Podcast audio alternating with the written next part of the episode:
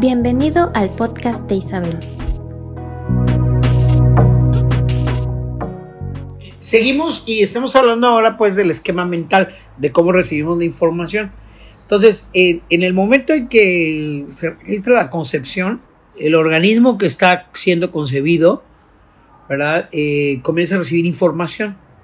Ahora, la información se transmite de la madre vía placenta respiración, latidos, relaciones, sensaciones, sentimientos íntimos, pensamientos y estados de ánimo.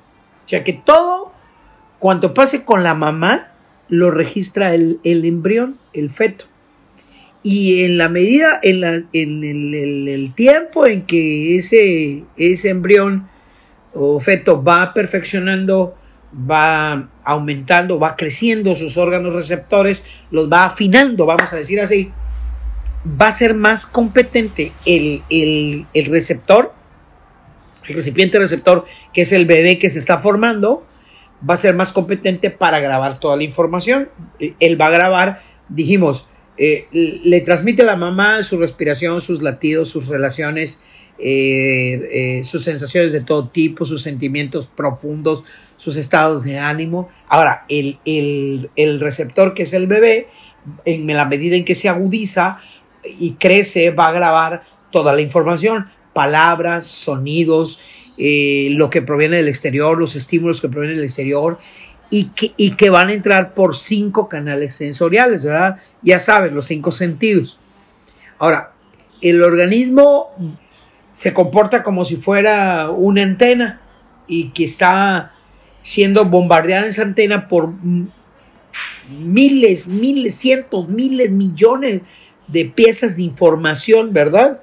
Y el, bebé o niño o niña va a utilizar eh, como, como un reflejo natural, más que un reflejo natural, como espontáneamente, como unos mecanismos internos para protegerse, porque la información es mucha.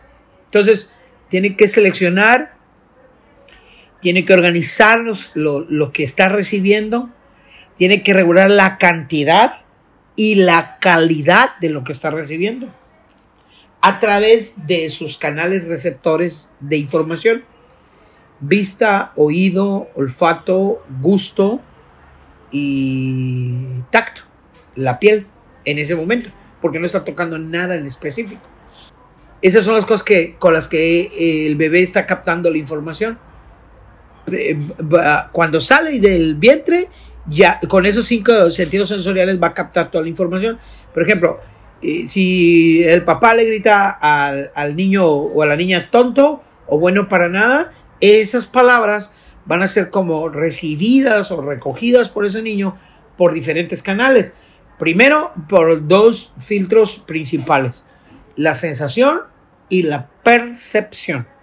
Entonces, ah, existe, vamos a decir así, una, red eh, de, mm, le vamos a llamar células nerviosas, espero estar súper bien, que transmiten esta información a una parte del cerebro, que, que es la responsable esa parte del cerebro de darle categoría y reconocimiento a los estímulos.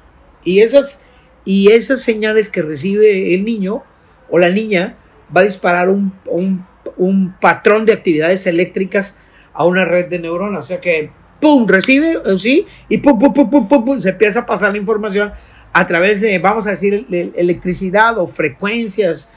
Eh, y, ese es el momento en que el cerebro va a identificar las palabras tonto o bueno para nada y va a hacer una diferenciación de ese estímulo de cualquier otro estímulo y lo va a reconocer y va a ser patrones que ya va a, ya había almacenado desde el vientre de su madre.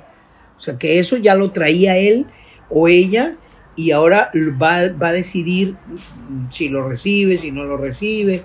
Y lo, lo nuevo que está recibiendo, vamos a decir, esas palabras, se va a contrastar con lo que ya estaba organizado adentro de él previamente. Le seguimos, ¿eh? Sigue a Isabel en sus redes sociales.